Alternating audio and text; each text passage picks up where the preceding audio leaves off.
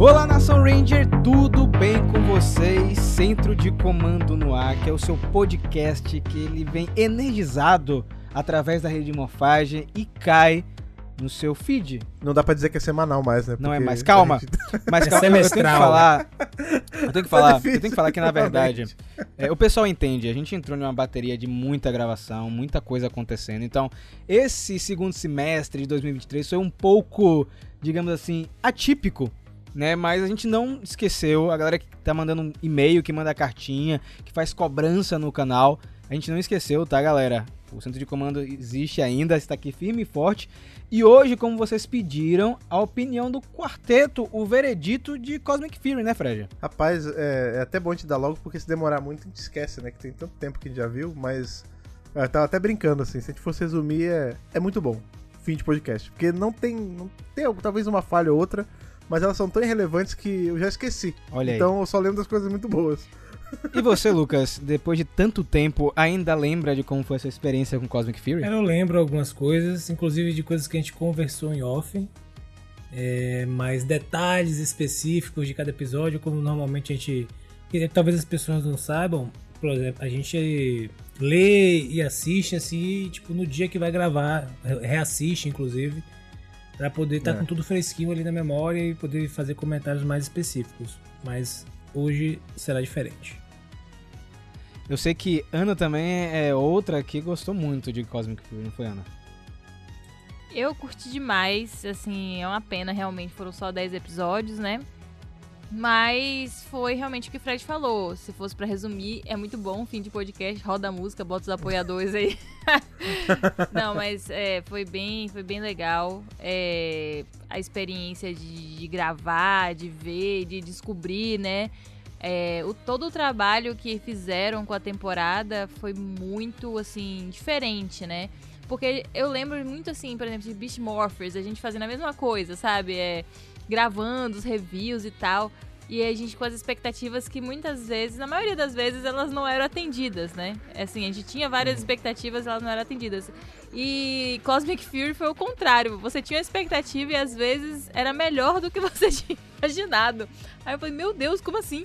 E aí, depois que eu soube que a Netflix queria 20 episódios e eles falaram, não, a gente vai fazer só 10, bateu uma tristeza, assim, porque a gente poderia ter tido mais 10 episódios dessa série.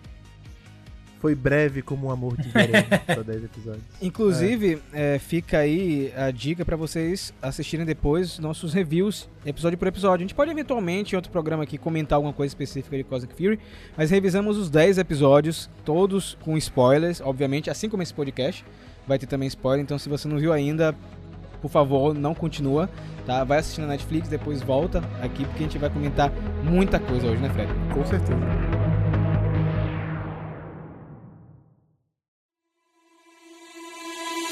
Os 10 episódios de Cosmic Fury saíram no dia 29 de setembro na Netflix, os 10 de vez. Eu particularmente não gosto desse modelo da Netflix. É um pouco cansativo. Essa é a primeira reclamação. Sim. Primeira reclamação. É, não gosto disso. Eu acho que para se aproveitar o produto, a- enfim, até para prolongar o hype é ruim, né, você ter isso de vez. Eu entendo que Cosmic Fury ela é uma parada que não para, né? É uma temporada que ela é ininterrupta, então você pode assistir todos de vez, como muita gente fez, mas ainda assim eu não gosto desse formato, tá? Os três primeiros episódios foram dirigidos pelo Michael Hurst, que dirigiu lá Dino Fury, segunda temporada. O 4, 5, 6 e 7 é do Charlie Haskell, que dirigiu Agora e Sempre e também trabalhou com várias outras produções de Power Rangers desde a época da Disney. E os três últimos também são do Michael Hurst. Todos os roteiros são de Becca Barnes e Alan Dale, né, que estão trabalhando com Power Rangers desde Ninja Steel. E eles tiveram, como o Simon Bennett bem falou, total liberdade criativa para fazer o que quiser. Né? Por isso, inclusive, que tem, que tem essa presença forte do Mickey, né? Sim. Porque Sim. é a galera que trabalhou com ele lá atrás, né? E a gente vê muito essa liberdade criativa. É, seria legal a gente comentar pelo menos o primeiro episódio, que eu acho interessante, né? Que é o Lightning Strikes. Que é o. Aqui pra, pra gente ficou com o título Vítima de um Raio. Né? Que ele praticamente Nossa. entrega o, o, que é, o que acontece no episódio. E eu lembro muito do, do Simon falando sobre. Esse episódio ele começa com a grande batalha de uma maneira que a gente nunca fez em Power Rangers. Né? Então o Lucas comentou bastante isso na época que saiu os teasers, né, Lucas? Uhum. daquela luta em plano aberto. E a gente já começa é, Cosmic Fury com uma pegada diferente, você não acha? Tipo, ela já, já tem já tem uma estética um pouco diferente do que a gente tinha visto nas duas temporadas anteriores. É, eu, a gente comentou sobretudo que tem aquele plano sequência de drone com várias coisas acontecendo ao mesmo tempo. É bem legal, mano. Sei lá, uma sequência talvez de. Eu não lembro a quantidade de tempo, mas é, é significativo. E cara, é, assim, só esse pé na porta ali, né, que eles dão, que eles dão nessa, nessa entrada, né, no início já já diz, né, para que veio a temporada. Além do mais, né, como você mencionou também, eu também, assim, essa colocar os 10, eu acho que 10 episódios, é, a quantidade de episódios ficou interessante porque não teve sobra, então ficou tudo muito bem costurado e amarrado. Talvez se eles fizessem 20, vai dar mais trabalho para amarrar 20 do que amarrar 10. Mas a gente ficou com gostinho de que ah, a gente sim, ficou com dúvida. gostinho de quero mais, isso é bom, é pior do que achar que ficar sobrando, que ficou com barriga, né? É, esse é... outro gosto é pior. Sabe o que é doido? A gente reclama de 10, né? Hoje em dia sai muita série de 8, de 10 a gente fala que é pouco. Mas parte de mim acha 20 muito também pro, pro nível de hoje em dia. Se bem que esse episódio de 20 minutos, né? Talvez eu não sentisse tanto. Eu acho que, por exemplo, sei lá, um Star Trek ter, ter 20 episódios numa temporada, eu acho muito. Mas Power Ranger, não sei. Não sei é porque, como o Lucas falou, né, Fred? A gente é. ficou com gostinho de quero é, mais. Cosmic é. Fury trouxe isso pra gente, né? É. Se a gente for pegar, por exemplo, é, é porque na verdade a gente vê uma evolução, né? A gente pega Dino Fury. Dino Fury é um, é um laboratório muito bom. A primeira temporada de Dino Fury, ela ainda é feita pra televisão. Ela foi lançada na Nickelodeon. Então você ainda tem muita barriga de série de TV. A segunda, ela já é pensada para Netflix, ela é pensada, ela saiu pela Netflix. E a terceira é completamente feita para a Netflix. Então você tem formatos diferentes, né? Então a gente... É, não tem as pausas para comercial. É isso, é, tem... é, completamente é. diferente. Então eu acho que a sensação que a gente fica é de realmente querer mais, porque Cosmic Fury foi muito amarradinho. Quando termina, você fala, poxa, Sim. não podia ter mais dois, mais três Sim. episódios, como a Ana é, comentou. Fica você fica com essa vontade, cara. Eu acho que uma coisa que aumenta mais essa vontade em mim é, inclusive, uma crítica que eu tenho ao primeiro episódio, você falou de comentar ele. Eu achei ele muito rápido, muito acelerado, assim. Tipo, começou quando eu vi tava. É doido isso, né? Porque é, o ser humano nunca tá satisfeito com nada, né? Que a gente reclama que, porra, enrola muito, vai chegar na, na ação, não sei o quê. E aí nesse é muito rápido. Aí teve uma hora, sei lá, tinha dois minutos de episódio. Tava acontecendo tanta coisa que eu tava assim, velho, calma. Tá, parece que eu tô assistindo um negócio em, em, é, no FF, sabe? Tá muito rápido. É, o Cosmic Fury tem é, isso, Mas cara. é só o primeiro. Mas é. é só o primeiro. Os outros eu senti o, o ritmo ele ajustou, mas o primeiro eu achei uma correria do tipo, eles queriam contar 40 minutos de episódio e tiveram que comprimir em 15, sabe? É que eu vejo também Aí o, me incomodou um pouco. O primeiro episódio com uma continuação direta do, do último da segunda temporada de Dino Fury, né? É uma coisa que sim, a galera tem que sim. entender é o tempo dessa temporada. Ela começa exatamente após o final da segunda, então é tudo, como o Fred falou, bem acelerado nesse primeiro episódio. E assim, um, um lance que eu vi muita gente comentando, Rafael, eu consigo assistir Cosmic Fury sem ter visto as duas temporadas? Assistir você consegue. Mas. Não devia. Né, não devia e vieram críticas para mim, né? Perguntando, poxa, eu senti falta de desenvolvimento de personagem. Não, cara. Eles foram desenvolvidos em 44 é, cara, tá episódios doido. anteriores. É. Gente, é a tá mesma tá coisa de, do pessoal em Açouca. É. Eu não tô conseguindo entender esse vínculo desses personagens, dessa Sabine. Eu acho que não construiu direito. Amigão, tem quatro temporadas de Rebels. Isso. Vai lá e assiste, tá ligado? Dino oh. Fury, tá lá. Assiste os 44 episódios, aí você volta e você vai ver toda a conexão que foi criada já. Sim é aquilo. Cosmic Fury é quase um epílogo, né? Ela não chega. É tão Sim. curtinha, é tão rápida, que ela não chega nem a ser a continuação. Não. A história já acabou. Isso é só um epílogo que você tá tendo, assim, tipo.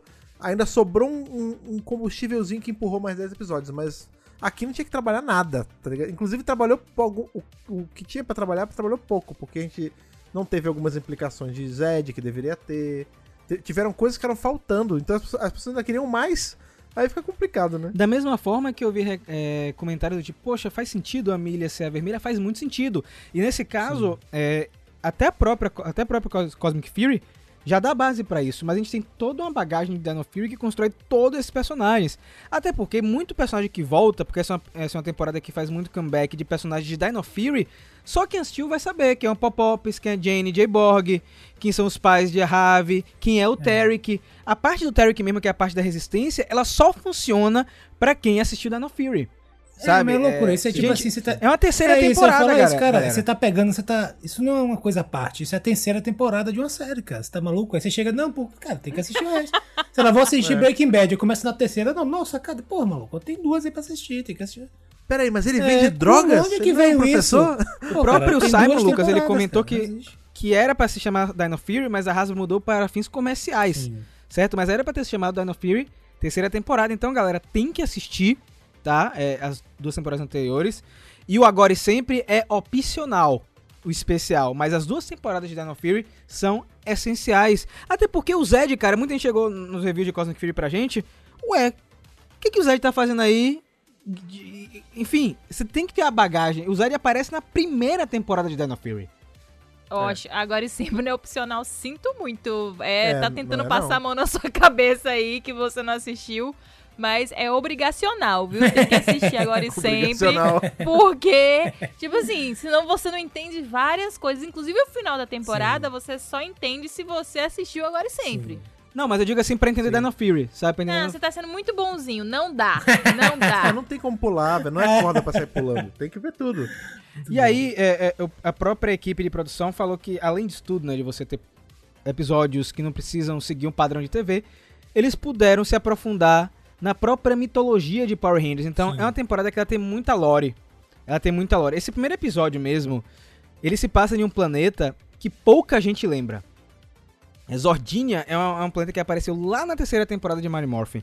Né, beleza que o Billy, ele faz esse, ele faz uma explicação, mas pô, é um negócio que os caras trouxeram lá de trás, cara. É o planeta onde encontraram os Shogun Zords na terceira temporada de Mighty Morphin. Então, tipo, é- foi um cuidado muito legal de trazer isso aí. E da mesma forma que você traz o Billy trabalhando junto com o Mickey, eles estavam procurando é, esses Zords, então você tem uma, uma subtrama acontecendo ali que pode ser explorada de outras maneiras. É muito legal, velho. Você vê a- os Rangers mais velhos no meio, né? Tipo. é, a gente falou muito sobre isso, né? De- inclusive até brinquei, porra, eu quero o Mickey, mas eu quero o Mickey vestido a caráter. Isso foi um. O toque ali que você vê que não fez uma grande diferença ele ter morfado. Mas foi é legal, tão cara. legal. É tão legal, né, cara? Você vê que eles não esqueceram que o cara é um Ranger também, sabe? Isso é muito bom. Aliás, Fred, já que você pegou esse gancho, vamos fazer um esquema que a gente faz lá no, no Mega Power no canal, que é quando a gente revisa uma temporada inteira, a gente divide por blocos, assim, tipo, por temas, né? Então vamos falar sobre as- os retornos. Começando com o Billy. O que, que vocês acharam do Billy como personagem na, na temporada? Vou começar logo com o Fred que tá puxando esse gancho, depois jogo pra Lucas, Ana e eu fico por último. E aí, Fred, Billy de volta como mentor. a gente a gente vem de uma leva de retornos de Ranger antigo em que outros acabam sendo mentor, né? Por exemplo, a gente tinha o, o Tommy sendo mentor ali de Dino Thunder. E sempre foi um troço. Eu, eu gosto pra caramba, inclusive é uma das versões que eu acho mais legal dele. Mas sempre soou meio estranho, tipo, ah, ele virou um acadêmico, sabe? É tão estranho. Ele- gente- todo mundo achava que ele ia virar um professor de luta, alguma coisa do tipo. Não, virou um acadêmico e virou professor da molecada lá. Seria tão mais natural se fosse o Billy, né? Na minha cabeça, encaixar muito mais se fosse ele. E a gente foi ter hoje em dia, tipo, o Billy nasceu pra ser um mentor. Esse é o lance dele. E aí quando você. Claro, né? Que tem que fazer uma. Você tem que estender muito o raciocínio pra uma coisa até fora da série, que é o universo expandido, né? Quando você vê a relação do Billy com o Zordon nos quadrinhos, o fato dele virar meio que o Zordon dessa temporada, entre aspas, fica ainda mais bonito. Porque, tipo, ele era um cara que sempre teve um potencial acima de todos, que ele era muito inteligente, não sei o quê, nunca foi dado muita luta, sempre foi mais de, de backstage. Aí ele tem uma relação meio que de o filho que briga um pouco com o pai um momento, depois volta com tudo, e aí agora ele tá seguindo os caminhos desse cara que foi a, a imagem, né, de pai pra ele e tal. É- Fica muito legal. Tipo, o Billy, ele, ele encaixa como mentor. Por mim, ele ficava mentor na próxima também. Se, Pra sempre, né, se ter Fred? esse soft... re- É, agora e sempre, tá ligado? Deixa ele como, muito como bom. um cara recorrente. Tipo, tanto ele quanto o Mickey, eu acho que são personagens que, Ótimos. que podem ficar recorrentes, assim, tipo, talvez não as temporadas inteiras, mas aparecendo de dupla, sabe? Eles vão virar uma dupla criativa e vão sempre aparecer pra ajudar os mais novos, sabe? Eu gostaria de ver isso. E você, Lucas? Cara, você que é o fanzaço do Billy, foi velho. muito bom primeiro, né? Ver ele em tela e, e no meio da galera, assim. E o que eu, uma das coisas que eu mais gostei foi da, da abordagem, assim, porque ele era, ele era um, um cara que tava ali, né? Pra, ah, digamos assim, mentorar o pessoal, mas, cara, ele era mão na massa. Então ele tava lá mexendo com o cajado, fazendo. Ele tava fazendo vários Sim, gags, que nem no quadrinho. cara, ele tava fa- sempre fazendo alguma coisa é, que diretamente iria auxiliar os Rangers. Ele não ficava assim tutelando, tutelando, sabe? Ele, ele, ele dava, ele tinha sua presença, ele dava um- certos conselhos e direcionamentos, mas ao mesmo tempo os Rangers tinham sua dinâmica. Não ficava, ele não era tipo um comandante, sabe? Chegar lá e aí quais são as ordens de hoje? Não existia isso. Aprendeu isso. com os erros do É, Zordon, né? Exatamente, não existia isso. Então, Exato. o pessoal tinha sua dinâmica, o pessoal tinha sua própria viagem, até porque eles eram um grupo que já estava estabelecido anteriormente. E ele chegou ali para somar, é, para ajudar de, de todas as formas ali, às vezes com experiência, com a expertise dele com a tecnologia, com a questão das empresas dele e tal.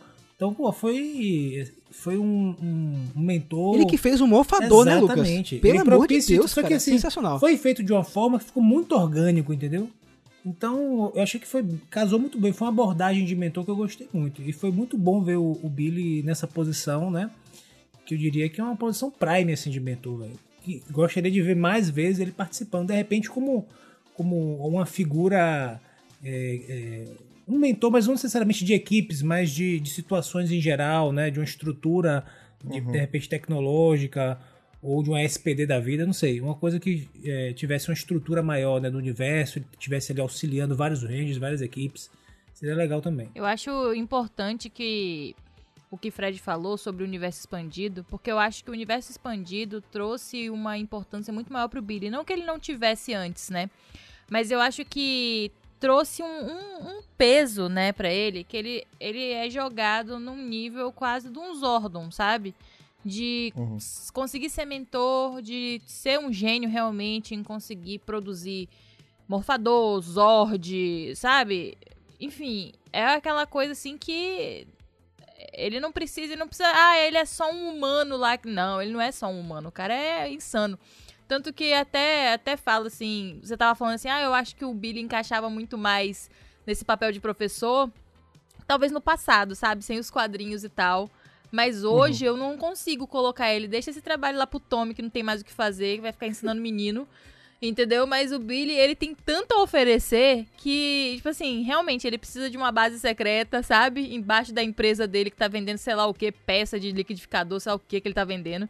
Um negócio super secreto que ele tá lá desenvol... não só desenvolvendo tecnologias baseadas em tecnologias de outros planetas, mas como ele também tá atrás do Zordon, né? Que pra mim isso foi assim o eu achei que ia ficar em agora e sempre, sabe? Sabe, só um gostinho de, ai, olha só que legal, o Billy atrás do Zordon. Mas não! A gente viu isso sendo tratado em Cosmic Fury. O final é um gancho absurdo. E aí, hoje, na data da gravação deste podcast, sai a notícia que vai sair um quadrinho dos Mestres da Morfagem com o Billy sendo um dos personagens principais. Ou seja, Olha lá. gente, é um negócio assim insano. Você sabe, se você me falasse isso, sei lá, uns quatro anos atrás, eu não ia acreditar. Se chegasse com esse plot, eu falava assim, não, você tá exagerando. Mas hoje, vivendo tudo isso, é totalmente normal, é esperado. Tipo assim, que bom que vocês anunciaram logo esse quadrinho. Aliás, vou deixar essa parte do Billy Zordon pro final, tá? Porque isso aí é- realmente foi. quebrou a mente de muita gente, né? Então, falamos do Billy, falamos do Mickey também, né? Eu, acho que o Fred resumiu bem aí a, a presença do Mickey. Alguém quer acrescentar alguma coisa? Lucas, alguma coisa? Você gosta do Mickey também, não gosta, Lucas? Você achou Gosto, a participação dele relevante na, na temporada? que eu lembrasse de alguma coisa que eu, eu tinha até pensado. Então não foi relevante, tá Não vendo? é relevante, mas agora eu não tô lembrando. Não tô lembrando. Além do Billy, além do Mickey, nós tivemos outros retornos, né? Eu acho que é bom a gente falar também da- dos personagens de Dino Fury primeiro, antes daquele personagem específico, né? Eu acho que Popop está de volta, acho legal ele aparecer. A Doutora Kana, que mais uma vez teve um, um papel importante é, em Cosmic Fury, né? Na- nesse contexto como um todo, principalmente a relação lá com o Oli, o filho dela. O Tarek, galera, que personagem incrível. Sabe, é, eu fiquei tão feliz em ver ele de volta, ao mesmo tempo que eu fiquei triste quando o Simon ele comentou que a ideia era de alguma maneira o Tarek morfar de volta em Cosmic Ah, Fury, só que a fantasia do Void Knight é, a Toei usou pra um show de palco e não conseguiu mandar a tempo. E foi Né? um show de palco mesmo, porque teve um especial também de alguma coisa japonesa que tinha o. Tem o, Guy Zorg, o né? Strongest Battle teve também, mas tipo, esse foi antes da, da, da estreia. Mas digo, Ah, antes, Eles é. sempre fazem o- esses shows de palco e acabou que não veio. Mas isso mostra o quanto ele é poderoso, porque ele venceu vilões na mão, meu irmão. o cara é sinistro. Tarek é excelente. Inclusive, aquele núcleo dele da resistência é muito bom. Poderia ser aproveitado de outras formas em outras mídias. Freedom Fighter total, né? Sim, caramba. sim, sim, verdade. E aí eu acho que um presentinho que a Hasbro trouxe pra gente, né? Quando eu digo a Hasbro, eu digo os roteiristas, que são os que fizeram isso acontecer, foi o Hekio, né? Eu achei isso muito legal, por mais ter sido uma breve participação, mas que bom que isso aconteceu, né? Você trazer um personagem querido de uma temporada e trazer uma versão que foi apresentada no universo expandido, galera. A única coisa assim que. Não sei se é ruim, não é ruim, mas. Agora eu quero que aconteça. Então levantou uma expectativa. Porque é uma bobagem, mas. o lance do capacete, né? Que a gente sabe que a peça que eles usaram do, do capacete em si, ela não tá igual do quadrinho, que a do quadrinho tem listas vermelhas e essa tem só listas pratas e tal. Mas agora eu quero uma explicação do como é que esse capacete foi purificado. Ia ser entendeu? legal, né, cara? O Eu próprio quero. o Jason Bishop se pronunciou, ele falando: me chamem que eu faço um quadrinho pra explicar por que mudou o capacete Sim. dele, tá ligado? É, não só isso, né? Tem que ter uma explicação também de como ele veio parar no nosso universo, porque isso meio que passa batido Cara, assim, eu- mas ele não pertence aqui, né? Não, mas eu acho que esse, esse aqui é mais uma coisa que a gente tem que fazer um exercício, né? Eu tava comentando com, com o pessoal no Ah, canal. não, claro. Que tipo assim, quando teve esse ataque do Lord Zed em escala é, universal, né? Porque ele atacou em vários, é, vários planetas, galáxias e tudo mais. é, vamos lembrar que os Rangers têm contato com outros Rangers, então é muito provável que o Hekio tenha atravessado para o nosso universo regular através daqueles controles dimensionais que a própria equipe de Dino Charge tem. né? Então ele pode ter atravessado e vindo para cá. Eu concordo com você, Fred, poderia ter explicado isso, mas isso a gente pode deduzir de forma mais direta, né?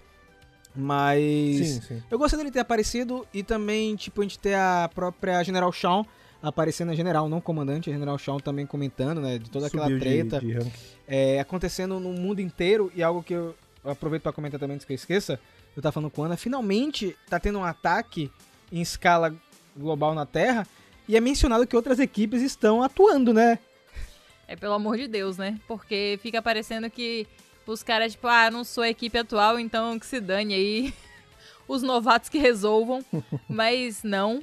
E realmente foi muito, muito legal ver toda essa movimentação, né? Que inclusive o Lord Zed, em- assim, se não fosse o fato dele estar com outros objetivos, ele podia facilmente aí ter conquistado a Terra, assim, pra dar ruim, sabe? Porque ele meio que, ah, beleza aí, então eu vou conseguir o que eu quero aqui, botar a galera na prisão aí, mas ele não tava muito preocupado, né? Ele até fala na série que o objetivo dele não era mais a Terra, ele não tava nem aí.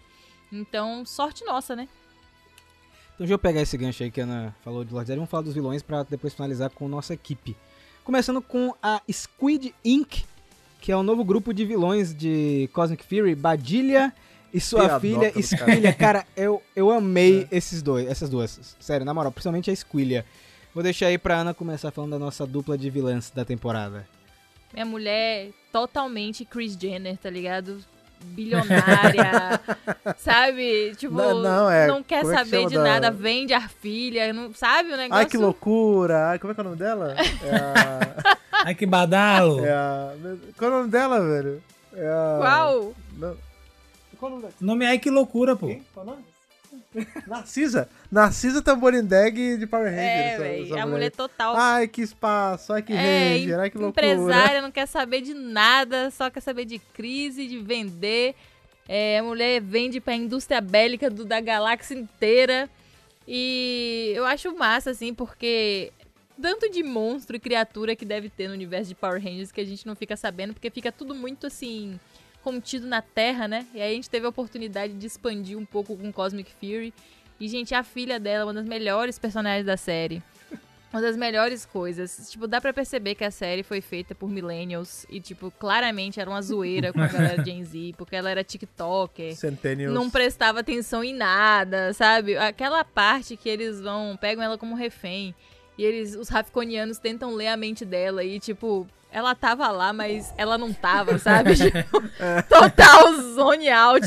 Então assim, é muito, ela é muito boa, mas ao mesmo tempo ela não é só assim, é, avoada nem nada sem interesse. Ela é super forte. Quando ela lutava, era, tipo, dava uma porradinha certa. Então eu achei, tipo, uma ótima adição, né? Pena que morreu. Uma pena, Morreu? morreu. Eu dou pontos extras aí pra esse núcleo pela por ser a piadoca da temporada, porque o nome da empresa é Squid Inc, né, que é tipo Inc de incorporated, né, de, de empresa, e Squid de Lula. Só que Squid Inc também é tinta Sim. de Lula. Isso. Ah, é verdade, Fred. É, e o nome delas também é, porque o nome da a, a mãe, né, é Badilha Nair. Só que isso forma Badilionaire, que é tipo basilionária, Sim. trilionária. ela é, boa, tipo, boa, boa, rica. boa. Não tinha pensado nisso, velho. É. Então já, já pega e você fala o que, que você achou dessas duas vilãs, cara. Valeu a pena aí esse novo grupo de vilões que estão conquistando o legal. universo pra ganhar dinheiro. É, eu senti na, na. A mais nova, qual era o nome? A filha? Era Squillia. Squilla? Squillia, é. Ela. Eu senti ela meio que sendo a sucessora espiritual da Mucus, assim. A mesma pegada. A Mucus tá na temporada também, isso é muito legal. Mas é legal, o mesmo arquétipo, assim, é animadinha, ela é meio cabeça vazia, né? a Mas, falou, ela, é- mas- ela tem um espírito de Caco Antibes que a Mucus não tem. A Mucus é mais um Antibes, povo. Porque Não, digo, eu digo, fiquei ela- olhando exato. assim umas horas É, e ela, você me colocou nessa coisa de pobre! pobre! É, É, tipo sim, assim, sim. é, eu não tranco Não, a digo, porta a- de casa o porque espaço, trancar a né? porta é tipo coisa de pobre. Meio, Sim, pelo sim, amor isso, de isso é Deus. engraçado mesmo. É assim, eu digo, ela ocupa o espaço, né? O slot do.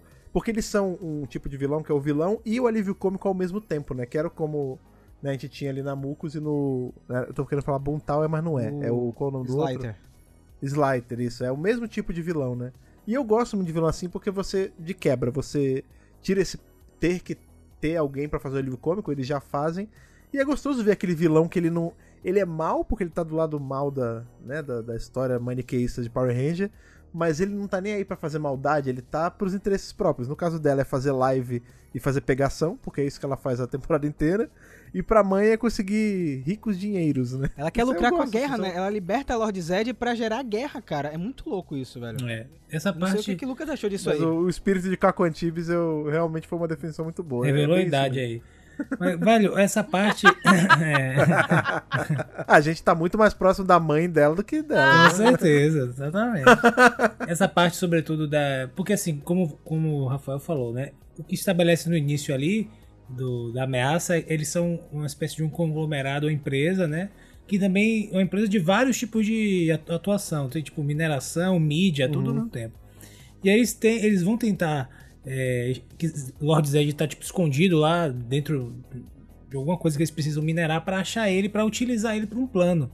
Então é, eles utilizam o Lord Zed para causar uma série de, de alvoroço ali no universo e consequentemente ganhar dinheiro com a guerra, mas sobretudo ganhar dinheiro também no mercado de ações lá. Isso vai ser revelado só no final da temporada.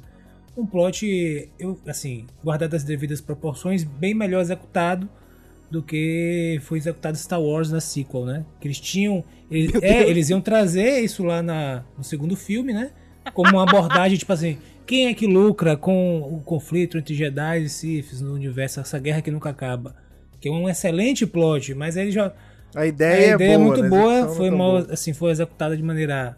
é, tipo, de passagem ali. Medíocre. É, e tipo assim, eles não. Eles não. Estão tentando retomar de alguma forma isso em algum momento ali. Mas ficou bem mais claro agora em Power Rangers, né?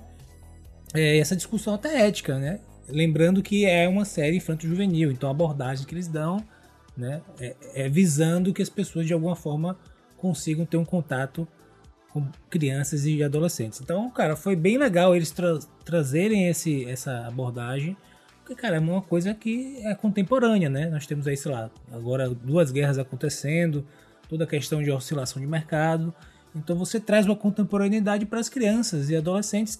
E se os pais quiserem aproveitar isso para falar sobre esses temas tão complexos com seus filhos, podem aí ter uma boa porta de Vale entrada. a pena, né, Lucas? Exatamente. Aliás, é só um ponto interessante, gente. Essas vilãs não existem no Super Sentai, certo? Elas são originais, foram criadas para Cosmic Fury. Então, mais um ponto positivo aí deles criarem. O visual eu achei legal, né? Esse visual meio Lula, é, azul e tal, acho que ficou bacana. E aí eu já aproveito, Lucas, pra jogar pra você depois a gente, pra gente finalizar a parte de vilões. E Lord Zed, cara, em Cosmic Fury? Cara, ressentimento, né, irmão? O cara. É ver um ressentimento em pessoa, assim, ainda não tá.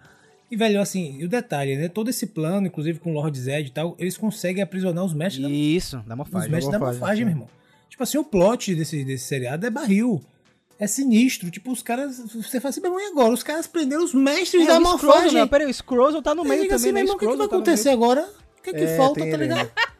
Os caras prenderam os mestres. Isso que, que vai dar, rapaz, vai dar ruim. No primeiro É, no episódio. primeiro os caras assim prendeu, os caras falaram, acabou, pô. Aí vai dar- não vai dar bom, isso vai terminar ruim essa seriada. É porque vai, vai terminar no Quase cliffhanger termina maligno. ruim, viu? E quase E termina quase ruim, viu? termina. E assim, e o Lord Zed tá num assim, meu irmão, ele vem, ele vem que vem, mas você vê a diferença que faz quando você vem financiado, né, pai? Quando você vem financiado, quando você vem com aquela grana, o estrago que o cara faz no universo todo, porque assim, ele saiu é, pegando diversos pontos da galáxia, né, irmão? E é uma coisa interessante que eu tava conversando em off.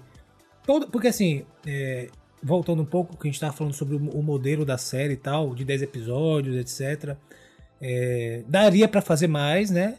tudo depende de como eles vão fazer, não necessariamente das quantidades. Então ficou muita coisa que daria para desenvolver, inclusive em quadrinhos. Por exemplo, toda essa parte como o Lord Zed Sim, conquistou é, diversos lugares do universo. Eu acho que vai rolar, a Lucas. parte da rolar, resistência, vai por rolar. exemplo, na Terra.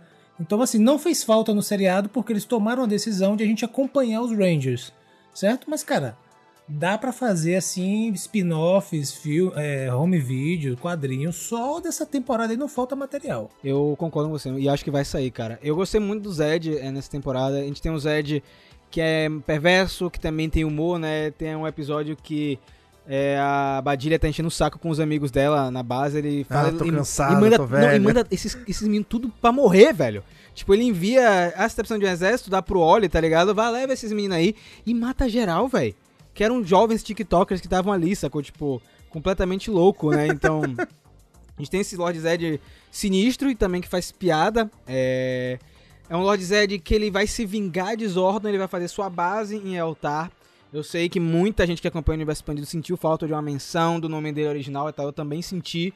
Mas eu entendo também que é é um produto feito pra galera que só acompanha a série de TV, mas ainda assim, o que foi feito na- no seriado não fica ambíguo quando você compara com os quadrinhos, né? Faz todo sentido, inclusive, ele fazer a fortaleza dele lá. Pena que foi mais mal explorada essa parte em Altar, mas eu entendo também pelo tempo, né? Mas eu gostei muito do Lord Zed, ele ser um Lord Zed mais ativo, né? O Lord Zed que foi lá em Dino Range e destruiu os poderes dos Rangers. Então, ele foi pra cima, cara. E o que acontece com ele no final, que a gente vai deixar pra falar no final, junto com aquela outra coisa, é, é uma coisa que eu acho que ninguém esperava, de verdade. E você, Fred, gostou do Zedão da Massa aí nessa temporada? Não tem como não gostar, né, cara?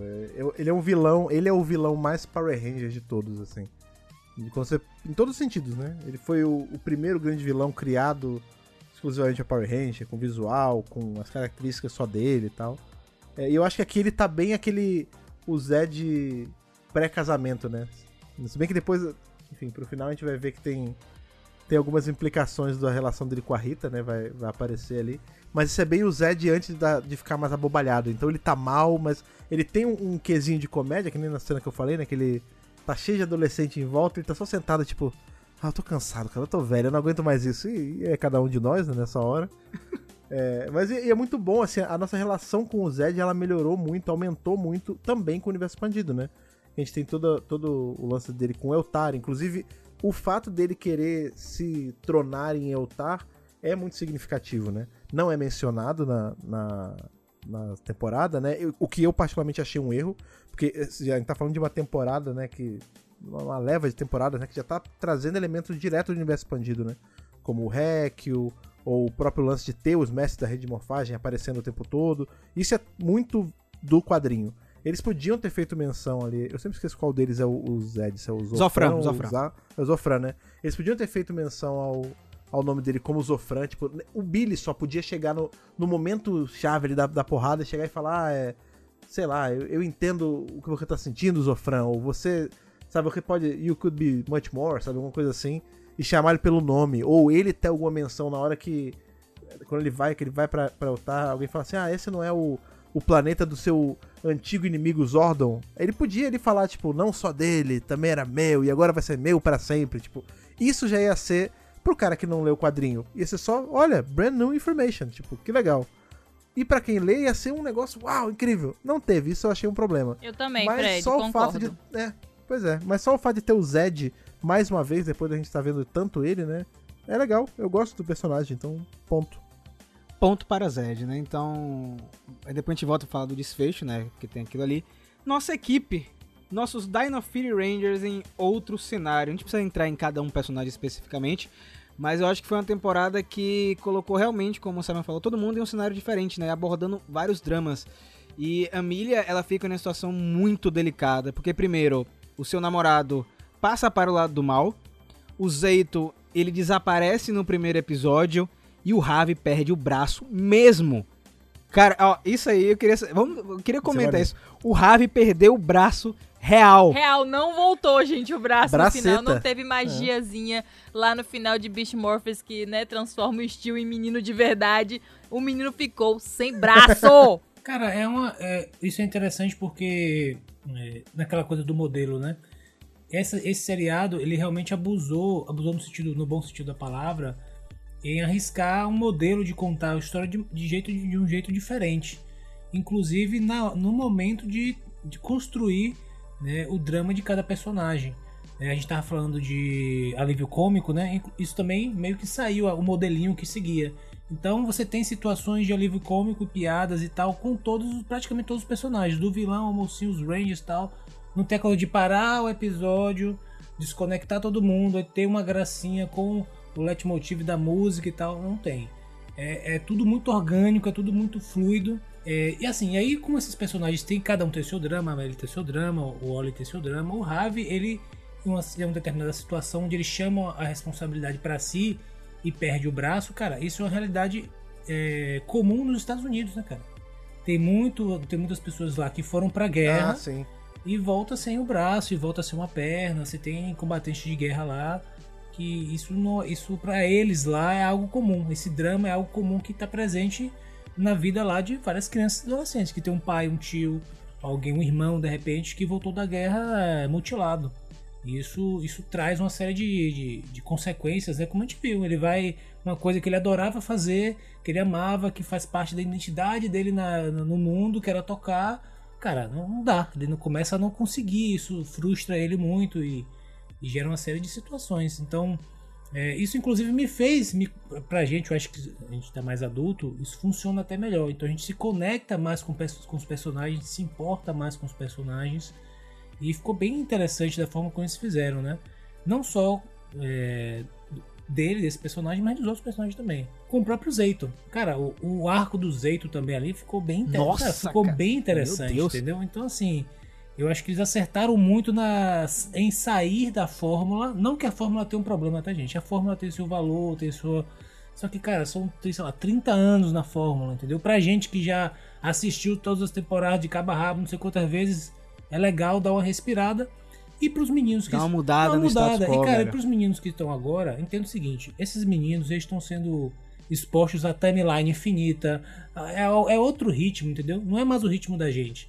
Então você tem que também, às vezes, fazer essa tentativa de atualizar a linguagem da série. Porque é tudo muito rápido hoje em dia. Então a percepção da criança e do adolescente também é outra. Não é a mesma que a gente tinha antigamente. Então eu achei bem interessante esse caminho que eles adotaram aí. Eles optaram, né, Optaram cara? Sobretudo no- na construção e no- na forma de contar as histórias com os personagens. Também gostei muito do Oli como vilão, acho que funcionou bem nessa temporada, inclusive o Oli ganhando um poder só dele, né, é uma coisa que acho que também pegou muita gente de surpresa, né, a gente tem um outro Ranger sombrio na temporada, acho que o ator entregou demais, né, fazer uma coisa diferente, né, você tem uma equipe completamente fragmentada que depois começa a voltar aos eixos, né, com a Milha assumindo a liderança, ela tendo que contornar tudo, né, acalmar todo mundo, principalmente o Ion nessa temporada, eu achei muito bom o personagem. O Ion tá numa carga dramática muito grande. Eu me emocionei com ele, sabe? A relação dele com o Zeito é muito bonita de amigo, sabe? Então, tipo, você vê um Ion que é, ele brinca ainda, mas ele tá muito triste porque ele não sabe o que tá acontecendo com seu amigo. É, no primeiro episódio, ele, caramba, eu perdi o Zeito de novo. Ele acabou de voltar, voltar e eu perdi ele de novo. Sabe? Então, eu senti Ah, muito. o drama, Não, todo é muito drama bom, do Fred. Zeito também de... Ah, é, eu... Na verdade, eu já estou morto, né? Isso é um negócio que, cara, quando, quando eu vi, eu falei assim, olha, isso aí é uma coisa que eu não esperava vir de Sim. Power Ranger. Um... Então, o lance do braço eu também não esperava, tipo, ter alguém com, né, ser mutilado a esse ponto, o cara se sacrificou e perdeu um braço e tal. Isso eu achei bem... Teve uma consequência assim, real, de- né? é, não foi uma- só. exato. Foi perigoso, mas E não que, deu não, em e que não nada. tem mágica de volta, exatamente É. como você falou. É, e esse lance dele falar assim, um, um questionamento sobre vida e morte. Ele fala assim, não, no- lá atrás, quando eu sumi, lembra no final de, de Dino Fury, quando eu sumi, que eu era vermelho, ali eu morri, amigo. Eu deixei de viver ali. E aí os mestres da rede de morfagem, essas energias divinas, me deram, me, me deram um, último sopro de vida, assim, só pra fazer isso aqui. Eu tô na, na hora extra. Tipo, acabou aqui, acabou pra mim, eu, eu já tô morto, sabe? E eu achei um, um questionamento, tipo, cara, que maneiro, eu não esperava ver, ver isso em Power Ranger. E a gente ter também, já super indo um pouquinho pra frente aqui na discussão, a gente ter o Zaito sendo meio que o, o, o Morfonauta 2.0, assim, tipo, um cara que acendeu a rede de morfagem, tal, tal qual o Enoch, que, que foi levado pro, pro céu, sabe? Eu achei muito maneiro, Sim. sabe? E eu- o que eu gostei muito da equipe foi que no momento de, de falta, né, de membro, porque a gente sabe que Power Ranger já explicou isso, né, em vários momentos, que por que uma equipe, por que são vários membros, né? A gente vai ver agora em Ranger Academy o lance do espectro das cores. Então, no momento que a equipe é desfalcada, né? O Zeito sai, o Oli sai, é, fica to- o Ravi tá debilitado, né, numa situação. a- parece que a, a rede entra em ação, né?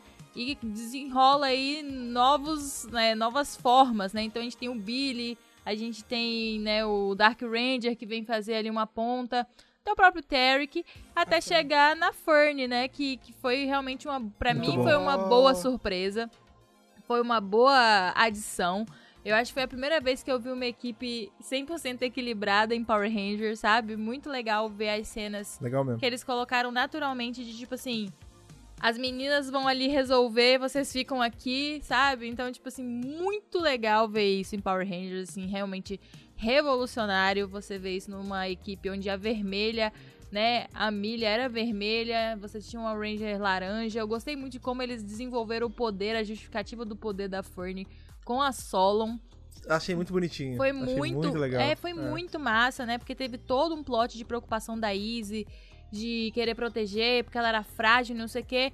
E aí quando ela se transforma em Ranger, que a Izzy percebe, né, que ela foi escolhida pela rede também, pela por ser forte, por ser corajosa e tal, que ela fala, pô, velho, eu, eu tinha esquecido que eu tinha me apaixonado por você por você ser destemida, né? E a, e a rede viu isso e eu esqueci disso.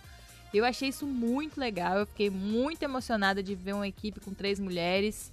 Então, assim, eu não sei como é que estão as meninas aí. Mandem e-mail, meninas, pra você eu saber também se vocês gostaram disso. Cara, a Fern, o totem da Fern é a Solon, né? Então tem que matar a Solon pra Fern perder os poderes, tá ligado? Tipo, é um negócio meio. Meu Deus. Não, mas brincadeiras à parte, eu achei muito legal, Fred. Achei muito bonita é, essa cena com, com ela, né? A Sola é uma personagem ótima. Ela com o Zeito, gente. A preocupação. A Ana sempre tava falando isso quando a gente assistia os episódios. Como a Sola é tipo uma mãezona, né? Tanto pro Zeito quanto pro Ion. E você vê a preocupação dela toda vez que o Zeito desmaiava, né? Que ele perdia a força e tudo mais. Você sentia que tinha um peso ali, né? Então, já caminhando pro final, né?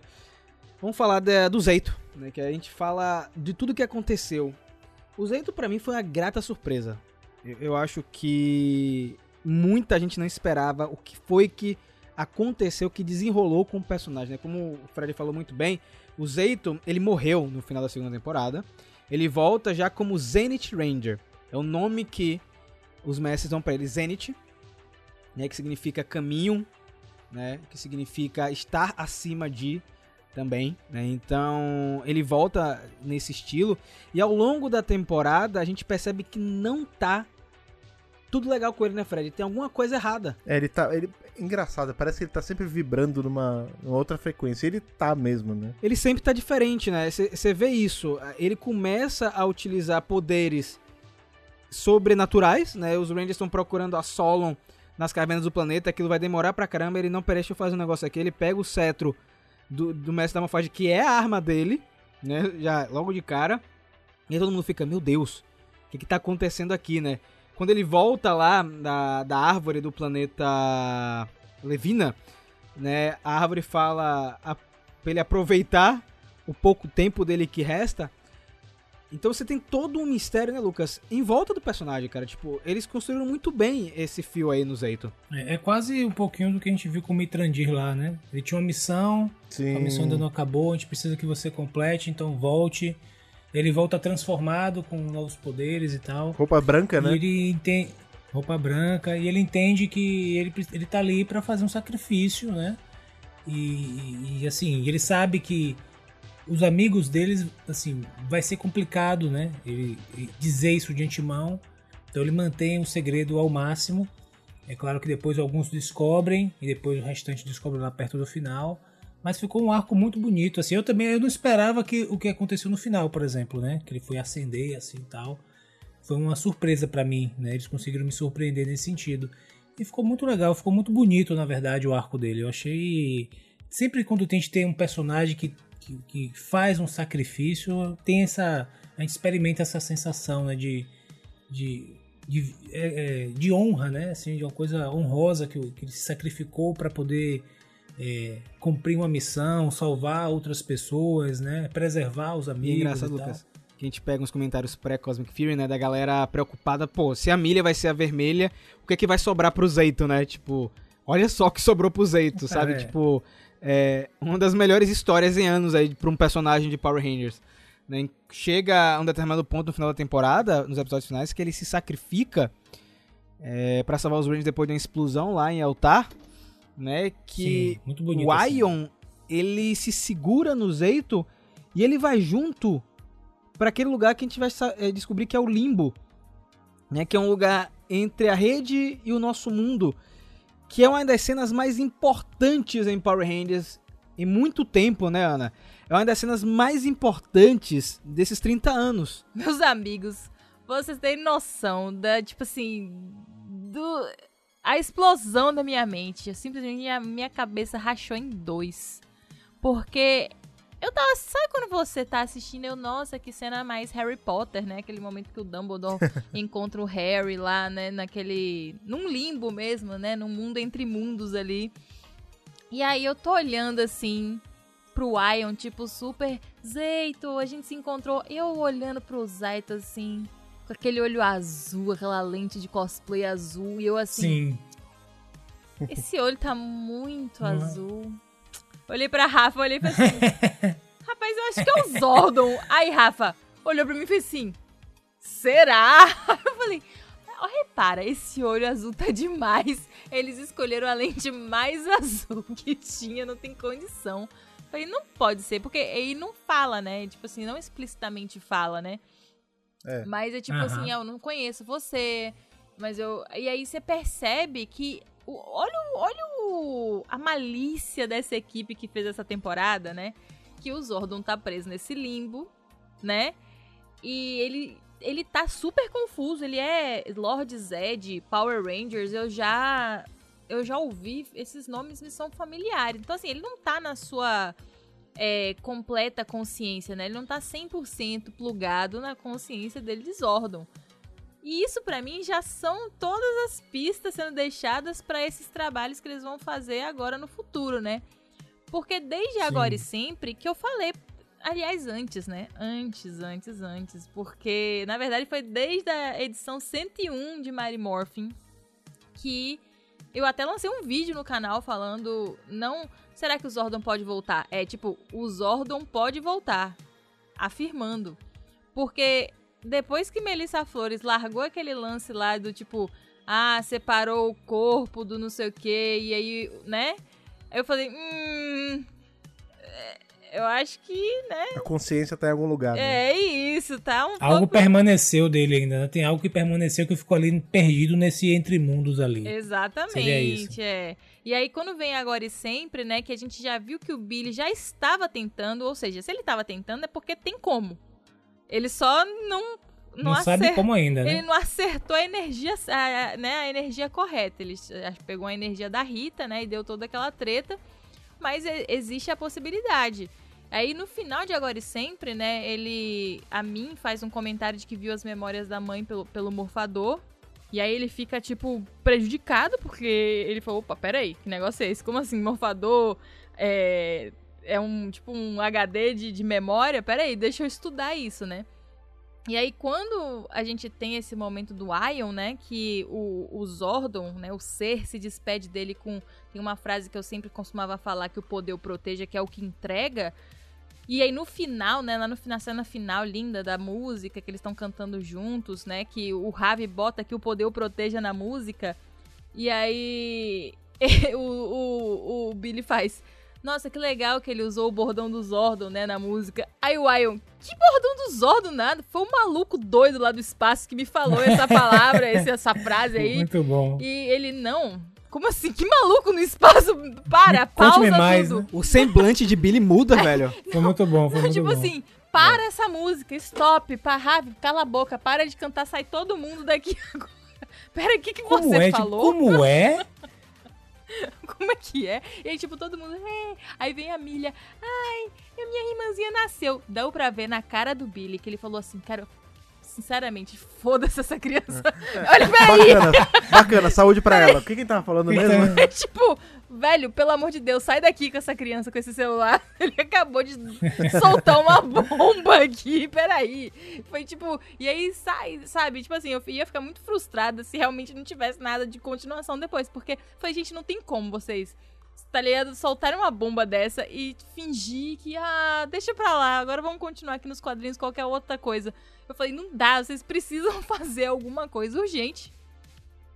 E aí, Por Lucas? favor, né? E aí, Não, Lucas? por favor, É- cara. Esse momento. Essa parte, essa parte foi, foi, foi surpreendente também. Eu fiquei assim assistindo, velho. Me deu uma sensação de, mas esse quem é? Um negócio esquisito. Ele tá falando umas coisas assim. Aí você fica, pô, é Zordon e tal. E essa parte do final é muito boa, cara. A sensação que Billy tem é a sensação que a gente tem. A gente se conecta com ele, velho, peraí, pô. Acabou, peraí, não, não. Volta aí, eu quero saber esse negócio do Zordon aí. Se vai É ter um esse- ganchão. é, você errado, fica né? assim como o Billy, assim, meu irmão. E aí, peraí. Me conte-me mais, eu quero saber. Vamos atrás aí. E, e assim, essa parte. Como eu tava falando do- é, anteriormente, a construção toda do série é tão bem amarradinho, sabe? É, eles fazem escolhas de a gente acompanhar é, a ótica e a jornada dos Rangers, né? Mesmo acontecendo milhares de coisas ao redor. Isso faz com que a gente se conecte tão bem aos personagens, à aventura, né? É, eles não deixam deslizar é, esse fio, né? Pra gente ficar perdido ou ter barriga no seriado.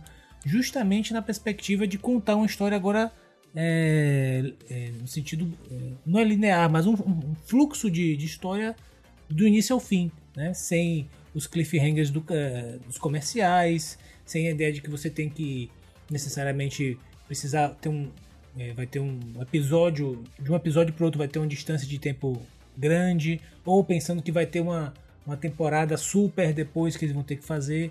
Então, toda essa, essa mudança de perspectiva de contar a história e todos esses elementos que. Esses elementos já estão nas outras temporadas também, não é que não estão, estão lá também. Tava até conversando com o Rafa que, cara, todos os episódios teve cena de morfagem. Luta de, de Zord em vários episódios. Então, assim, os elementos de Power Rangers estavam todos lá. Só que remixados e trabalhados de uma forma que dá outro ritmo, outro fluxo, outra experiência significativa para quem tava assistindo. Então, pra mim, foi, pô, excepcional, velho. Eu queria ter visto a reação de Fred, viu, Lucas? Tipo, na hora dessa cena. Eu, eu queria. Eu queria, na verdade, na sua reação, de todo mundo queria ser uma moscazinha pra ver a reação. Como foi a sua, Fred? Eu fiquei meio descrente, assim. tipo, porque eu, eu sou muito da, daquela vertente que eu acho que assim, o sacrifício do Zordon foi legal pra caramba. Não sei se eu, eu, eu tenho minhas dúvidas se eu queria ver ele sendo trazido de volta. Se isso não, não mexeria com a sensação que eu tive lá atrás com Countdown to Destruction. Mas eu gostei do jeito que eles fizeram, assim, tipo. Eu acho que eles fizeram isso de um jeito muito malicioso. A Ana usou essa palavra de um- uma forma muito boa. Mas assim, porque isso é jogando, não é nem dando um gancho, assim. É escancarando um portão pra falar que vai ter alguma explicação disso. Tem que ter, né? Tipo, beleza. Vamos trabalhar com a ideia que alguma energia residual do Zordon tava ali. Aonde é ali? Aquilo ali é o. Aquilo é a rede de morfagem? Aquilo é um plano Não de- é. entre Sabe a que vida é, e a morte? Olha só. aquilo é, é só um delírio coletivo, aquilo é só a, a rede de morfagem se manifestando através desse consciente do, do Zordon, sabe? E aí ter. De novo, por isso que a gente fala que você tá passando a- a mão na cabeça e falar que é, aquele Once and Always é, é facultativo aqui. Não é, porque essa ura aí de Billy de achar onde tá Zordon, Zordon tá vivo, vou tentar trazer de volta e tal. Isso vem de lá. A gente nunca tinha visto o Billy com essa maluquice tentar trazer o Zordon de volta. Então, assim, aí a gente tem o, o especial, ele fazendo o que fez, trouxe a Rita de volta, não sei o que, e não conseguindo trazer o Zordon de volta.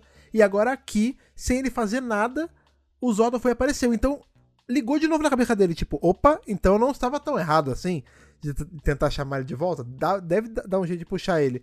Então ele deve ter em algum canto do espaço, em Akita, sei lá onde, dando jeito de acessar esse, esse plano louco aí. Sabe o que é, é louco, cara? A gente fazer uma. Voltar lá atrás, Fred, 2018. Shattered Grid. Quando o Zordon pediu a audiência pros emissários da rede de morfagem pra ajudá-los, ajudar ele na luta contra a Dragon, o que, é que os emissários falaram? A gente faz essa conferência com você, né?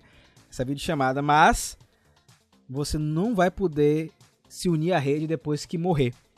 Então, Ah, é, pode crer. o Zordon, depois de espaço, ele não se juntou à rede. Ele ficou vagando no vazio, cara. Por muito tempo. Olha só que negócio louco. E isso não é um fim pra um personagem desse. Não é um fim digno. Uhum. Entendeu? Ele precisa. Tipo assim, se ele precisa Encontrar voltar, paz, né? ele precisa voltar, nem que seja pra encontrar um fim digno, uma paz, entendeu? Mas eu acho que o Zordon é um personagem que tem muito a oferecer ainda. Eu não acho que que isso vai anular o sacrifício que ele fez da Onda Z. Eu acho que ele tem muita coisa, até porque o Zordon é um personagem que vai crescendo muito nos quadrinhos, né? A gente é, eu vou dizer pra vocês que eu, eu o Zordon, eu tive um momento de onde a imagem dele se destruiu pra mim e agora começou a se reconstruir de novo, sabe? Aquele Zordon que eu conhecia, ele meio que eu falei, caraca, quem é esse cara?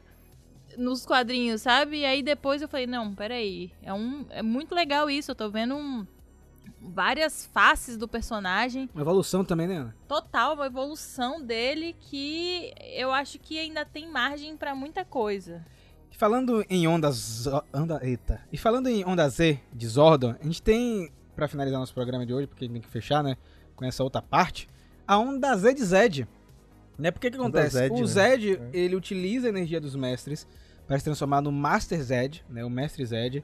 Que não ia ter chance nenhuma pros Rangers ali. Todo mundo sabia disso. Não ia dar bom. E aí a gente tem o plot twist, porque assim, eu falei que Lord Zed ia trair a Badilha, aconteceu. Só que eu não imaginar que ia acontecer uma dupla traição, né? A Badilha, ela se aproveitou junto com o Scrozzle para absorver Lord Zed, transformar em energia para jogar essa energia no universo e fazer uma onda Zed Zed, ou seja, expurgar todo o bem do universo só deixar o mal. Né? Eu acho que isso pegou muita gente de surpresa também. Olha só quantas coisas diferentes eles fizeram. E acho que ninguém esperava. E o que eu achei interessante é que a solução que deram pro Zed nessa temporada foi muito boa. Muita gente, ah, tinha que ter mais batalha, porrada. Eu acho que nem sempre se resolve assim. Eu citei alguns exemplos, né? O próprio Hanzik, ele é derrotado em força do tempo com a conversa com sua filha, com Nadira, né? Quando ele vê a criança nos O amor. O amor, exatamente. O amor. Né? O, o Ana falou também de espaço. Não tem uma grande batalha. O Zordon se sacrifica para salvar o universo. O Lord Dragon com o Tommen Grid é uma conversa também no final. Então nem sempre vai ser uma grande porradaria, galera. Então os Rangers, eles entram dentro do tubo lá do, do, do Zed, porque o Zeito, eles acendeu a rede de morfagem de tal maneira que nem os mestres sabem como ele fez isso, fica claro no final, e ele se torna um mestre. É a primeira vez que a gente vê na série de TV um Ranger, alguém virando um mestre. né? É um negócio muito louco isso. A gente viu no quadrinho, como o Fred falou muito bem, pontuou, o Morfonauta, ele é embebido com tanta energia da rede que ele se torna uma entidade. Né? A mesma coisa aconteceu com o Zeito, só que de uma outra forma. né? Então o Zeito, ele vai ter esse papel de tentar conversar com o Zed. É porque, na verdade, a gente, fazendo um parêntese aqui, até porque a gente não sabe como é que aqueles humanos que viviam na Terra há milhões de anos atrás, né, que a gente viu em Power Rangers Universe, que eu não sei se o pessoal às vezes lembra, mas era na Terra, mais de 65 milhões Sim. de anos atrás. Então, assim, é complicado, entendeu? Então já tinham a vida na Terra com, né, humanoides, humanos, não sei. E esses caras foram que entraram na rede e criaram uma sociedade. E até onde a gente sabe, o fato de você ascender não te transforma naquela entidade lá do cabelão, né? Que também tem outro ponto que eu gostaria de fazer um outro parênteses dentro do parênteses, né? Uma chave dentro do parênteses, que é: eu sempre achei que aquilo ali era uma entidade, mas o Zeito chegou e arrancou a máscara e falou assim: Olha o monstro do Scooby-Doo. Tem gente embaixo, Tem né? gente embaixo. Tem gente então embaixo. eu já fiquei agora, eu tô meio assim. Mas eu sempre achei que tinha gente embaixo. né? nunca achei. Gente, Não, nunca achei. Eu sempre achei que eles tinham, tipo assim. Era cara de boneca, né? Não, eu sempre achei que não. Era o que eu tinha entendido era assim. Isso é o que eu tinha entendido, certo? Que esse, pu- esse povo entrou na rede e aí, tá, eles tinham uma sociedade lá. Alguns deles, eles é, estudaram a rede a tal ponto, tipo, se conectaram à rede a tal ponto que eles viraram entidades chamadas mestres da morfagem. Isso é o que eu tinha entendido. Só que aí depois veio Power Rangers Universe, veio várias outras coisas, e aí principalmente Cosmic Fury. E agora que eu entendi que na verdade não é uma, não é um, não são entidades, são pessoas São seres, embaixo, né, dessas dessas armaduras que, enfim, não sei como tem essa super conexão com a rede. E aí eu espero que o quadrinho que vai lançar vá trazer algumas luzes, né? Porque como já tem esse, esse, esse viés do Billy pra ir atrás do Zordon, eu não acho que vai ter uma explicação muito assim histórica, né, sobre os mestres e tal, que é o que eu queria. Eu queria um quadrinho de como foi que esse rolê aconteceu. Mas eu acho que vai ser, Ana, porque o quadrinho ele tem a Range Slayer como foco, né? Ela vai entrar dentro da rede e ela vai conversar com os mestres, procurar eles. Talvez a gente tenha assim um pedaço de lore. Não vão chamar um o. pedaço, eu Não, não, vão chamar o papaga pra nada, né? Não, eu não acho que não, não vai ter. O que eu acho é que vão ter aqueles balões onde tem aquelas palavras grifadas, entendeu? Que fica assim, ai, tal coisa. Mas eu não sei se a história vai girar em torno disso, entendeu? Eu gostaria, tipo um Universe, só que agora dentro da rede. Tipo um Universe 2. É o que eu acho que deveria ter, porque eu acho que no momento precisa. precisa. Mas enfim, o Zeito ele acabou comigo quando ele apareceu com a roupa dos mestres sem o capacete com uma peruca branca, velho, eu morri no sofá. Eu E falei, cu, cu, cu, cu, cu, cu, e eu, Eu falei, chorei nessa parte. "Nem, Não é Eu me emocionei. possível. Não, mas Eu vi um pessoal dando uma zoada nesse lance do cu, cu, Coolio, mas eu achei tão singelo, assim, tipo, a última fala dele é, mostrando que mesmo ele sendo uma entidade Isso. cósmica, poderes ilimitados, fenomenais e tal, ele ainda é só um cara do cu, cu, Coolio. assim, exato, ele ainda é, um, ele ainda é, o humano, Zeito. Eu é. acho que foi muito é. legal. E aí ele conversa com, com o Lord Zed, né? Eu gosto muito dessa conversa porque não é só o Zeito que é responsável por isso, mas também o Wally, né? Que eu, eu senti que o Zed e o Wally tiveram amizade, o Zed gosta do Wally, sabe? É muito engraçado isso. E ele fala pro, pro Zed, cara, se, se quebrar esse vidro, você vai virar uma energia e você vai morrer. E não vai ter nada pra você conquistar. né? Então aí ele, conve ele convence Zed. E foi aí que eu vi muito do Zofran nessa parte, eu tava conversando com a Ana. Foi aí que eu vi o Zofran, eu vi o Zed sendo mais lógico. Né? Ele baixou a cabeça e ah, tá bom e tal. Você tem um ponto, né? Mas ainda faltou um tipo assim, ele, o Zeito podia ter chegado nessa hora e falado assim, pense bem, Zofran, de eu tá porra, aí eu teria me cagado inteira no Ia sofá. ser entendeu? barril, ia ser, ia ser barril. É. Porra. E aí ele leva, depois que o Zed aceita, pra Nibiru, que é um planeta que a gente viu lá na primeira temporada de Dino Eu Fury. achei um pouco rasteira o que o Zeito fez. É, ali foi meio sacanagem com ele, né? Que também é uma ponta solta, né? Deixaram várias pontas soltas em, em Cosmic Fury pra quem for pegar futuramente aproveitar, né? Por exemplo, espaço termina um pouco em aberto, RPM terminou em aberto e sempre foram últimas temporadas, Mas né? é assim, velho, se eles tirarem esse Zed de um lugar do espaço-tempo, esse espaço-tempo tá sem o Zed ainda. Entende? É isso, mas eles podem explorar isso mais na frente. Eles deixaram isso solto de propósito.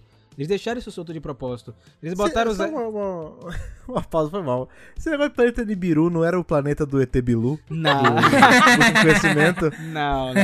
Eu lembro desse negócio Tem de coisa planeta também lembra Nibiru fora coisa de Power Nibiru. Ranger. Também Não, lembro é, coisa, não lembro de onde planeta é. Nibiru é o planeta da primeira temporada, onde tem o guardião que cria as ilusões. Aquele episódio que aparece a não, equipe ó. do Zeito, pô. Sim, sim, cê- você está correto. Porém, Nibiru é realmente um planeta. Ah, é, não, ele existe, ele existe, sim, Planet. ele existe de É, verdade. é, existe mais ou Ah, menos. tá? Babylonian Astronomy, tipo, é um planeta, acho que, não sei se existe de verdade, mas é um planeta que as pessoas estudam, assim, se tem mesmo. é tipo Betelgeuse, sabe? E quando o Zed, Caraca, ele...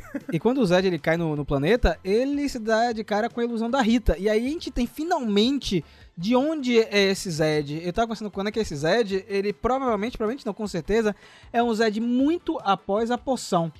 Eu muito... não sei, eu já, eu já eu fiquei não na sei. dúvida. É. Porque aquilo pode ser apenas uma ilusão mesmo, tá ligado? Tipo assim, eu vou. O cara, o, o maluco lá, né? Porque é o maluco que faz as ilusões. O guardião. Então, eu Homem vou. Eu, o cara, ele é uma entidade. Ele pode ver o presente, passado e futuro e falar assim: meu irmão, eu vou te mostrar qual vai ser o seu futuro. Possivelmente, Sabe- se você tomar essa poção, você vai se ferrar. É isso aqui que vai ser sua vida. E eu achei até que a Rita tava meio caricata, sabe? A cabeça tava muito maior do que é geral- realmente, tá ligado? É, a Ri- Rita Ilusão, né? Tava muito engraçado. Eu, eu amei. Sa- Sabe como eu tentei encaixar essa na minha cabeça? Assim, porque eu fiquei naquela, peraí, mas esse não é o, o Zé de pré-casamento é que e a tal? gente que, que Aquilo- inventou isso, né? É, a gente que colocou, é. Mas sabe o que aquilo parece, assim? qual era o pior pesadelo. Qual o pior pesadelo da cabeça do Zed? Ter que abaixar a cabeça pra Rita, que é um saco, né? Exatamente. Porque Que ela foi é o que a Ana falou quando a gente tava E aí-. É, exato. Aí ele meio que projetaram isso na cabeça dele. Mal sabe ele que um dia, quando ele voltar pro tempo dele, porque ainda isso ficou, isso ficou em aberto. exato. Isso ficou em aberto, que ele não foi, ele não foi devolvido pro, pro tempo Isso. correto ainda. Força do Tempo tá aí de férias, fazendo qualquer coisa, não tô trabalhando nem Força do Tempo, nem Hyperforce, Nem ninguém tá Hyperforce. fazendo qualquer coisa. Cadê? É, tá todo mundo coçando, exatamente. Quando ele voltar, mal sabe ele que ele vai acabar casado e esse pesadelo vai virar verdade, assim. Só que na verdade Isso. não é tão ruim assim, né? É isso que a gente vai Não é descobrir. tão ruim porque ele vai estar, tipo, drogado E o amor de muda de amor, tudo, né? né? Eu queria comentar só que a cena final do, dos Rangers com o Zeito no centro de comando, pra mim foi muito, muito icônica, assim, porque Sim. ele, ele retorna, né? Eu acho que os Rangers já tinham feito meio que a despedida, né? Já tinha, tipo, já era, gente. A gente se despediu, ele morreu. É, o, o, o, Aeon, o Ion não, não consegue muito bem lidar com isso, mas os outros Rangers meio que falam assim, velho, é isso, né? Ele, no meio da temporada é falado, né? Ele conta dizendo que a vida dele vai acabar, e os Rangers já foram meio que entrando num luto até o momento que realmente acontece o sacrifício, e eles meio que falam, pô, não era isso que a gente queria, mas beleza. E aí quando ele volta, né? Ele volta e volta, não só ele, mas os mestres, eu acho que isso traz um um peso assim enorme, né? É, eu acho que aí dá a sensação real do, do, pros Rangers de que, tipo assim, pô, velho, agora ele não morreu, né? Ele virou uma entidade. E é nesse momento que os mestres dizem, tipo, que nem eles sabem como foi que isso aconteceu. Então, assim, fica. Eu fiquei meio assim, tipo, hum, jura? É mais uma ponta solta pra um quadrinho mexer aí. E o que eu gostei muito, eu não sei, parece uma coisa boba, mas pra mim foi uma coisa muito interessante, né? É que depois que ele se despede, ele meio que assim, ele desce desse pedestal dele de, de entidade, ele faz lá o handshake, né, com, com o Ion, ele abraça todo mundo, eu chorei muito nessa parte, inclusive. E aí ele volta e fala assim: Eu sempre estarei olhando pra vocês. E ele cresce de tamanho pro tamanho dos, Sim. dos mestres. Uhum. E olha, gente, não sei, mas eu achei isso tão interessante, assim, porque eu achei, falei, gente, realmente, olha só, ele é um. Por, pra mim, isso. Eu não sei se é um pouco da minha religião falando, eu sou espírita. Eu. Eu fiquei olhando aquilo e falei, cara, ele com certeza não é um ser humano, sabe? Isso voltando pra lore de Power Ranger, da questão dos mestres, entendeu? Deles virarem esses seres. Tipo, porque uma pessoa normal não conseguiria fazer isso. Você só conseguiria fazer isso numa forma astral. De você mudar a forma, o tamanho do seu perispírito, assim, sabe? Da sua forma. É, foi muito assim, eu fiquei. Hum... Aí botou uma dúvida, plantou uma dúvida de novo na minha cabeça, sabe? Tipo assim, você mudar a sua forma, seu tamanho. Não é uma coisa que, tipo, um humano normal faria, né? Um mestre lá só que acendeu, foi morar do outro lado da rede, né? Então, assim, tem muitas questões que foram levantadas nessa cena que eu fiquei, tipo, gente, adianta aí o quadrinho. E eu, assim, apesar de eu estar muito feliz com o quadrinho que foi anunciado hoje, eu não sei se eles vão conseguir, tipo, num one shot, trabalhar tudo isso que precisa ser trabalhado. Enfim, era só isso mesmo. É, rapaz, olha só quanta coisa que Cosmic Fury trouxe pra gente, né? Acho que foi uma temporada que concluiu bem é, essa saga dos Dino Fury, trouxe muita coisa pra gente. Acho que cada um vibrou em um momento diferente. né? eu, por exemplo, surtei quando apareceram os Megazords de várias temporadas, naquela cena no espaço, vibrei com isso. Foi legal. foi A legal. menção a New Tech City explicando por que tem tantos alienígenas vivendo na Terra, né, por conta da invasão de Zed, né, que fez com que os alienígenas viessem pra cá, os Rangers resgatassem essas- esses, esses seres e tal. Então tem várias coisas que emocionam a gente e até coisas que a gente que não são coisas da lore, mas são coisa da própria temporada, como a Ana falou, o próprio Ai e o Zeito, isso me emocionou muito a relação deles. E eu queria agora Demais, é. é, de cada um de vocês um saldo final da- dessa grande saga de três temporadas, né? Porque a gente tem que ver isso como uma coisa só. Fred, o saldo aí de Dino Fury, Dino Fury e Cosmic Fury, cara. É, de 0 a 10, eu dou a nota Hasbro safada que faz as coisas em aberto só pra fazer quadrinho depois. Porque tudo tá sendo, tudo que, que ela solta ultimamente, tá na cara que é, que é só gancho pra gente gastar mais um quadrinho depois. assim. eu, eu gostei muito, velho. Eu não, não tenho mais o que falar. Tipo, eu gostei. Eu tenho, eu tenho meus apontamentos sobre a temporada, assim como eu falei. Eu acho que ela, ela é muito corrida em alguns momentos. Não tem menções de coisas que. Engraçado que ela trabalha conceitos mais complicados vindo de universo expandido e não trabalha outros simples, como trazer um nome de um personagem, ou, por exemplo, esse final que aparecem as equipes tematizadas espaciais, mas aí não aparece eles, né? Tipo, parece só um pedaço de Mary Morphin e acabou, sabe? Isso, se eu fosse eu fazendo, se fosse eu atrás da cadeira de produção, direção, eu teria trabalhado um pouco mais essas horas, teria desacelerado algumas coisas para trabalhar mais aqui. Mas, enfim, são detalhes, eu não, não sei se consigo medir em número, mas eu consigo medir que eu gostei muito da temporada, tipo, é, é isso. É uma temporada que não funciona sozinha, mas ela, mas é uma temporada muito legal assim para fechar esse esse ciclo de Power Rangers. Power Rangers não acabou, né? A gente vai continuar tendo. É, eu ainda acho que a gente vai ver repercussões disso aqui, por mais que reboot alguma coisa ou outra, a gente ainda vai ter alguma linha que vai seguir explicando isso aqui. É, mas é isso, achei um encerramento bacana, assim, para Power Rangers como a gente conhece. E aí, Lucas, o saldo aí dessas três temporadas?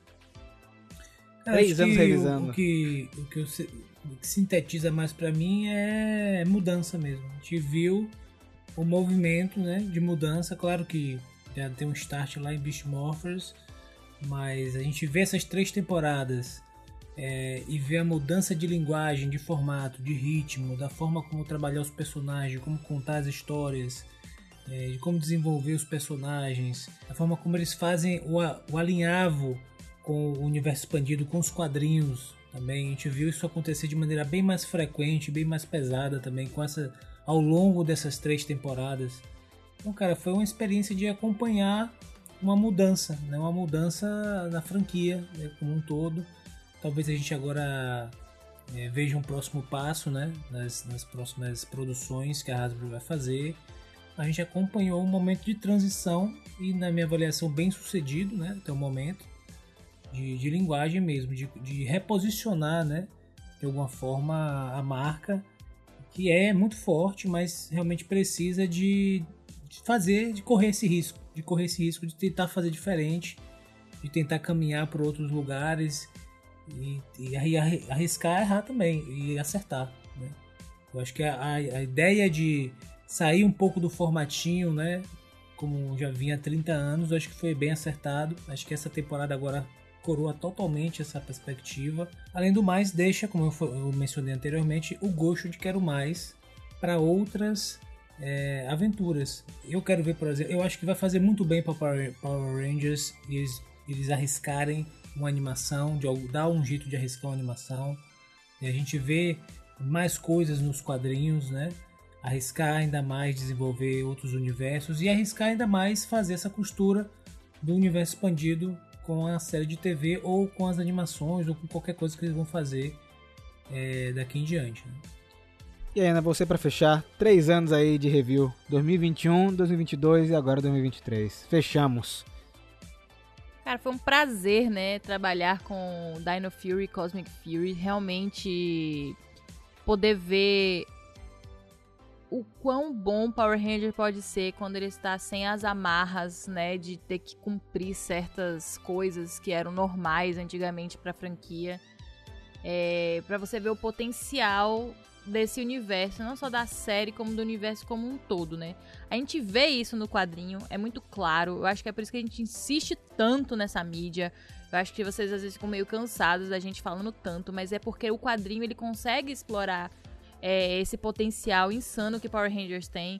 Só que é aquela coisa, né? O quadrinho é um nicho, né? Todo mundo que lê, o acesso não é fácil para todo mundo. Então, você vê isso na série de TV sendo trabalhado dessa forma, mesmo que não seja igual no quadrinho, é, foi muito próximo, foi muito feliz assim o, o, a produção deles. Então, realmente foi um prazer poder acompanhar tudo isso. E agora é torcer para que essas novas produções levem Power Rangers tão a sério quanto Dino Fury e Cosmic Fury levaram. E levem as, as lições dos quadrinhos, né? De como o que pode ser, né? Então, assim, fica aí o nosso voto de esperança para que seja algo realmente incrível, já que agora é 100% original, sem se depender de nada, ainda mais de personagens e, e, né, ficar tendo que fazer referência a coisas, você realmente poder criar baseado no potencial máximo da franquia.